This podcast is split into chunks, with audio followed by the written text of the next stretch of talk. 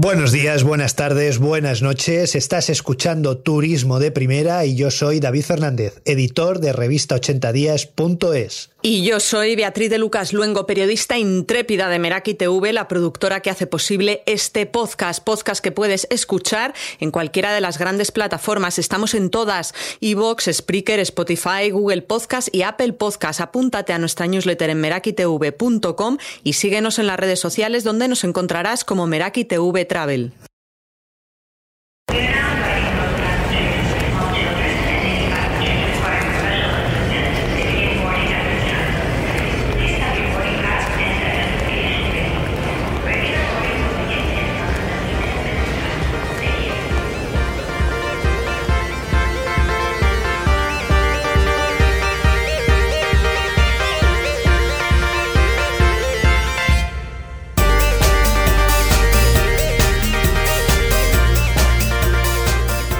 Día que salimos de casa miramos al cielo y ya no vemos aviones sobrevolando nuestras cabezas. No al menos como era habitual hasta hace año y medio. AENA calcula que durante 2020 los aeropuertos españoles han tenido un 72% menos de pasajeros que en 2019. Siete de cada diez de esos pasajeros eran turistas que venían a visitar España. La Agencia Europea de Coordinación del Sector Aéreo, Eurocontrol, indica que España es el tercer país europeo más afectado por la reducción de vuelos, con un millón menos en todo el 2020. Por delante solo Reino Unido y Alemania. Esta semana en Turismo de Primera nos hemos preguntado qué pasa con los aviones que se quedan en tierra y qué sucede con dos de los principales colectivos que viven del sector aéreo, controladores y pilotos. Según Eurocontrol, otra vez, los vuelos de larga y muy larga distancia han sido los más perjudicados por la pandemia, con reducciones de más del 60 y del 50%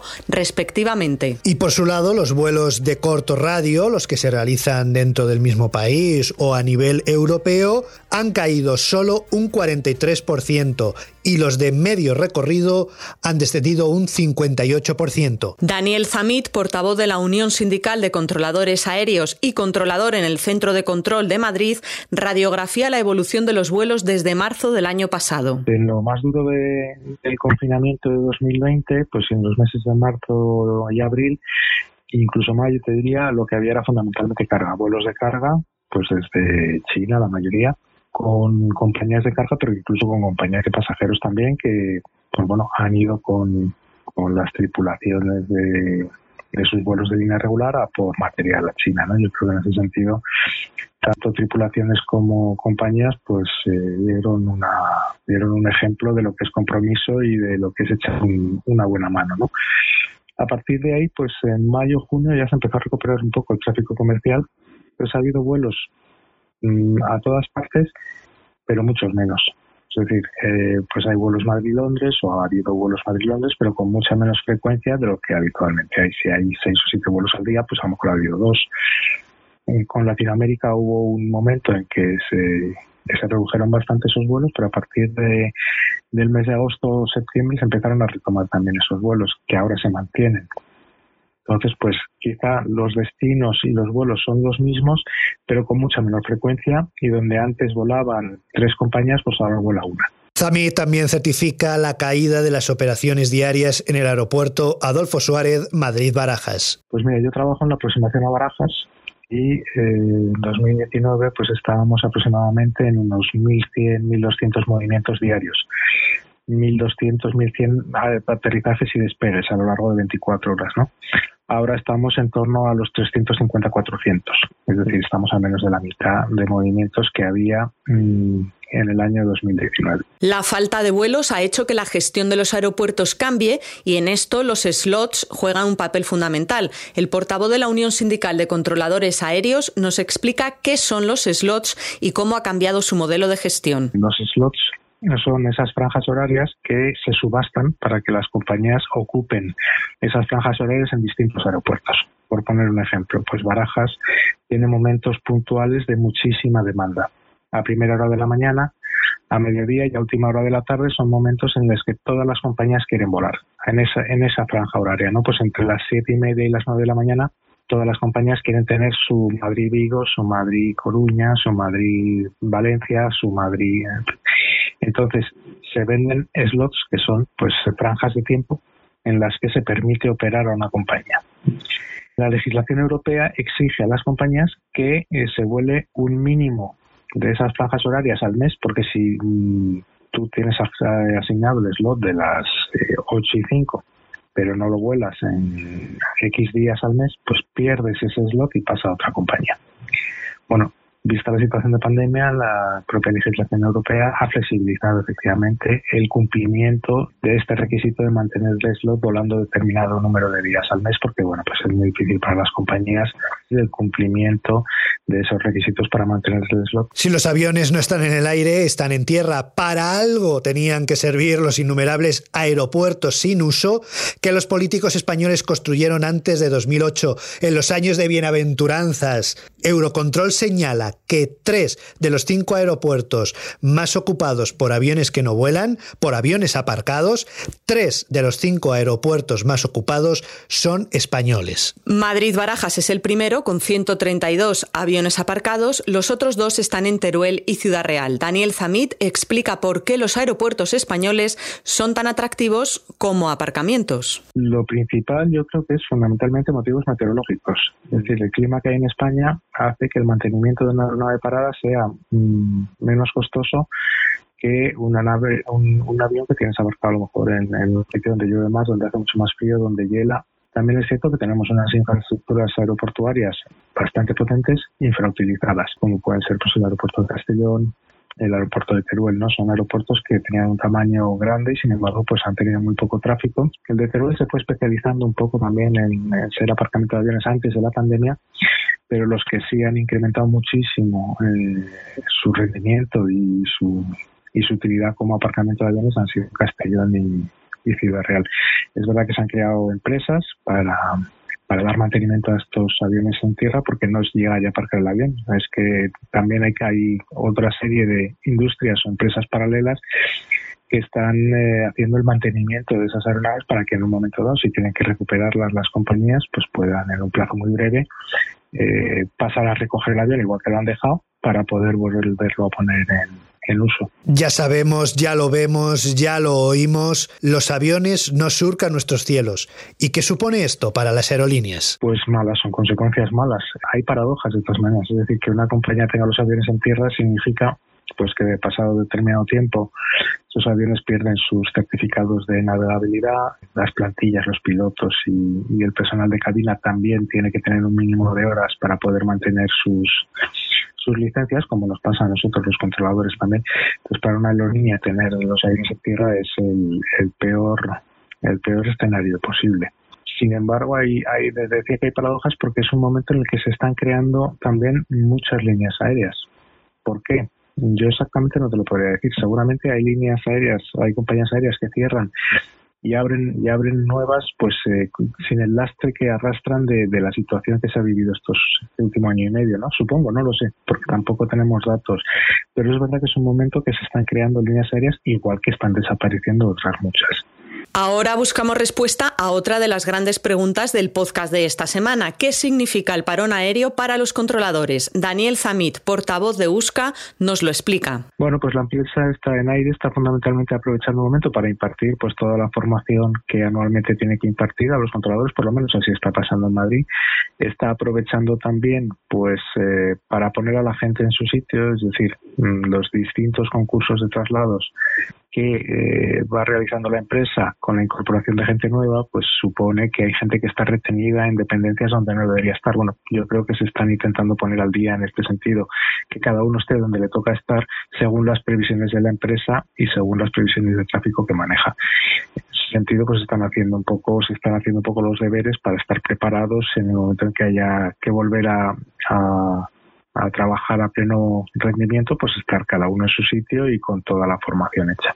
Otro de los colectivos más afectados por el cese de operaciones es el de los pilotos. Carlos San José, vicedecano del Colegio Oficial de Pilotos de Aviación Comercial COPAC, resume su situación actual. La mayoría de los pilotos dedicados al transporte aéreo de pasajeros en España se encuentran en, en un ERTE, siguen las operaciones que no son transporte de pasajeros, que son de servicio público, como transportes eh, medicalizados o, vigilancia de incendios o este tipo de cosas. Y luego hay otra parte importante de pilotos que estaban expatriados como consecuencia de la última crisis y la eh, reducción de, condiciones en España que la mayor parte de ellos pues, han, regresado a España. Al entrevistar a Carlos San José hemos querido conocer qué consecuencias tiene para los pilotos aéreos este parón laboral sin precedentes. Bueno, pues tiene muchas implicaciones. Eh, mm, en primer lugar, eh, una implicación directa sobre el estado de nuestras licencias, que es nuestro modo de vida y son imprescindibles para ejercer nuestra profesión. Eh, renovarlo, renovar las licencias es complicado, hay que realizar una experiencia en vuelo que no siempre es posible y es difícil de, alcanzar en algunos casos y el coste es inasumible para que se haga de forma privada. Eh, estamos ofreciendo entrenamiento en simuladores, los que seguimos con una relación con un operador Estamos recibiendo formación adicional. En este sentido, el Colegio de Pilotos pues ha reforzado el aula virtual y está ofreciendo cursos uh, online, pues por ejemplo, para mejorar el inglés o para uh, cualquier otra, las, nuevas normativas, entrar en nueva normativa. Luego hay una parte mental o, o podríamos llamar, que requiere una adaptación al nuevo contexto y, y viene marcada por, por, una profunda incertidumbre sobre el futuro de los puestos de trabajo y del desarrollo de la carrera profesional. Y, esto pues, afecta a la salud mental también de, los pilotos y hay que cuidarla, porque tan importante es la salud física como la salud mental y en estos momentos pues, esta situación está haciendo que se resienta también le hemos planteado si una de las maneras para renovar las licencias de vuelo sería flexibilizar los requisitos para mantenerlas. Bueno, el tema es más complejo de lo que parece. Los requisitos para mantener una habilitación en vigor pues son los necesarios para garantizar que se tiene las uh, habilidades para ejercer esa habilitación. Eh, poner unos requisitos que no garanticen estas habilidades, pues tiene poco sentido. Sí se han flexibilizado en cuanto a fechas y en cuanto a requisitos administrativos. De hecho, el Colegio Oficial de Pilotos ha trabajado con la agencia de cara pues, a flexibilizar pues, estos plazos o, el cumplimiento administrativo, pero el, sería hacernos trampas en el solitario si ponemos unos requisitos que no garanticen el objetivo de esos requisitos, que es mantener las capacidades y las habilidades necesarias para, para ejercer, ¿no? de todas formas, a pesar de, los ERTES y, del parón, eh, la aviación ha seguido funcionando, aunque sea de un modo muy, muy limitado y eh, las tripulaciones pues, han seguido prestando un servicio público imprescindible que, que, le ha permitido en algunos casos pues hacer este estos mínimos vuelos, ¿no? Un vuelo de repatriación, llegada de material sanitario, actualmente el transporte de la vacuna, y luego, como digo, los pilotos de extinción de incendios, salvamento marítimo, pues han seguido operativos. Esa es la parte que, más ha, mantenido sus, habilidades, junto con los pilotos ligados a un operador que han mantenido los requisitos mínimos a través de los vuelos mínimos y de simulador, pero rebajarlo más aún, pues eh, sería privarles del sentido que tienen de, de mantener las habilidades necesarias. El número de horas de vuelo de los pilotos también es fundamental para calcular su salario, que es muy variable. Si no vuelan, no cobran. Tenemos el mismo problema que el resto de los españoles eh, en todos los niveles, en particular en este, con nuestras peculiaridades, como, como en todo. La reducción salarial ha sido muy fuerte porque nuestro trabajo tiene un componente variable muy fuerte. Eh, la mayor parte de nuestro nuestro salario depende de, lo que volamos.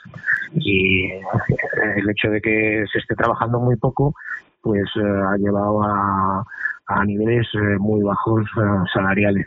Y además hay compañeros que, que no han cobrado nada del SEPE.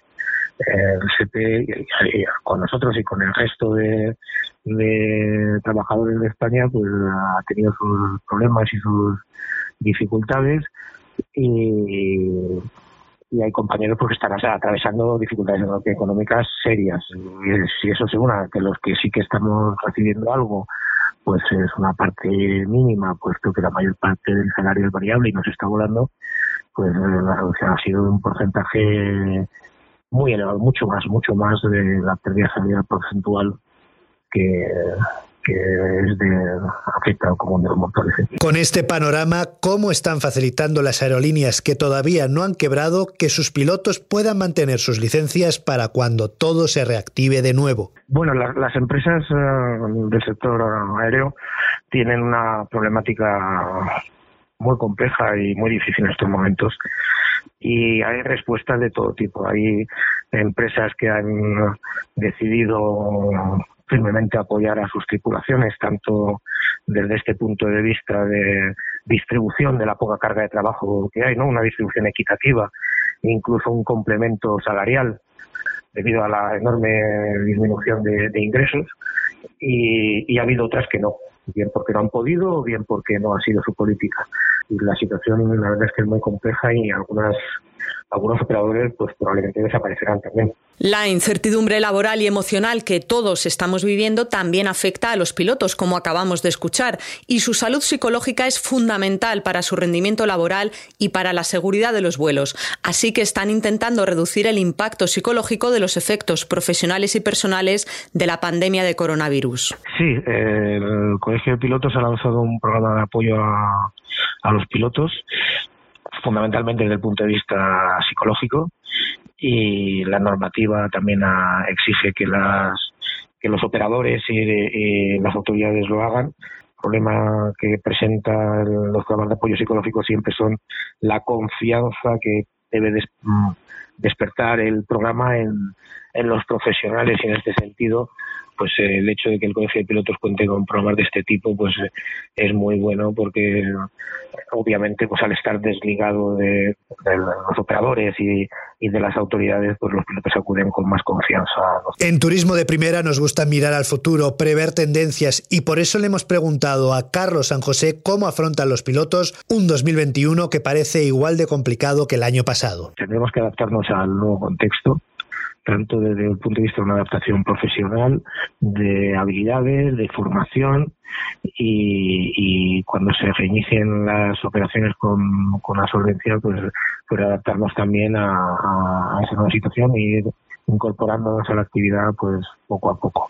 Cuando esto abra, pues probablemente habrá para todo el mundo y, haya una fuerte demanda, pero mientras pues eh, hay que adaptarse y cuando abra pues eh, pues se necesitará gente, pilotos experimentados y bien formados y todo aquel que aproveche este este parón para formarse, pues, pues partirá con una posición ventajosa. Para Daniel Zamit, portavoz de la Unión Sindical de Controladores Aéreos USCA, el horizonte válido para hacer previsiones no puede ser más allá de dos semanas. Las compañías tienen unas previsiones que mandan a Europa. En función de eso, pues elaboran los planes de vuelo, tanto repetitivos como los especiales. Pero eh, dos o tres semanas antes de que eh, se vayan a celebrar o a producir esos vuelos, pues las compañías revisan, ¿no? Revisan sus expectativas y revisan sus previsiones. Hasta ahora eh, siempre esas previsiones han sido a la baja de lo previsto para las navidades, pues ha habido menos de lo previsto. De lo que se prevé para Semana Santa, pues ya están empezando a bajar las previsiones por las propias compañías que van corrigiendo sus previsiones. Y para verano ya ni hablamos, porque es que lo, que se pueda prever ahora no, tiene, no va a tener que ver absolutamente nada con lo que luego la realidad traiga, ¿no? Es muy difícil, porque ya te digo que la evolución de la pandemia y la constante revisión de las medidas que tienen cada los distintos países pues hace muy difícil que las compañías acierten en sus previsiones. Entonces, eh, de las previsiones que haya mm, más allá de dos semanas mm, no son no son nada fiables.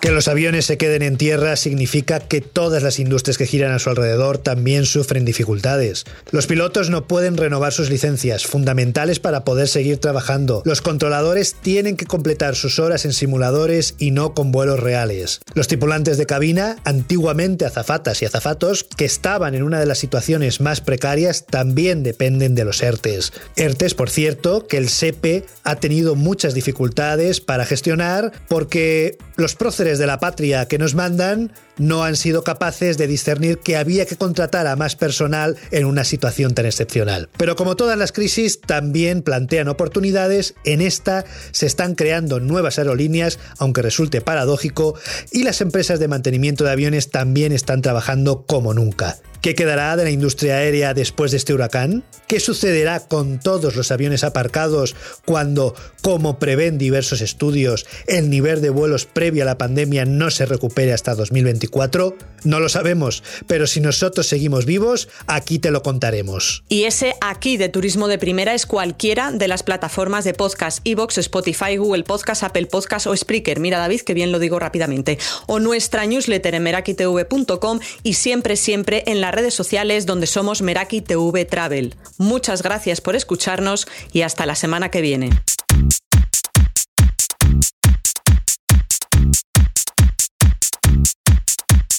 Stop.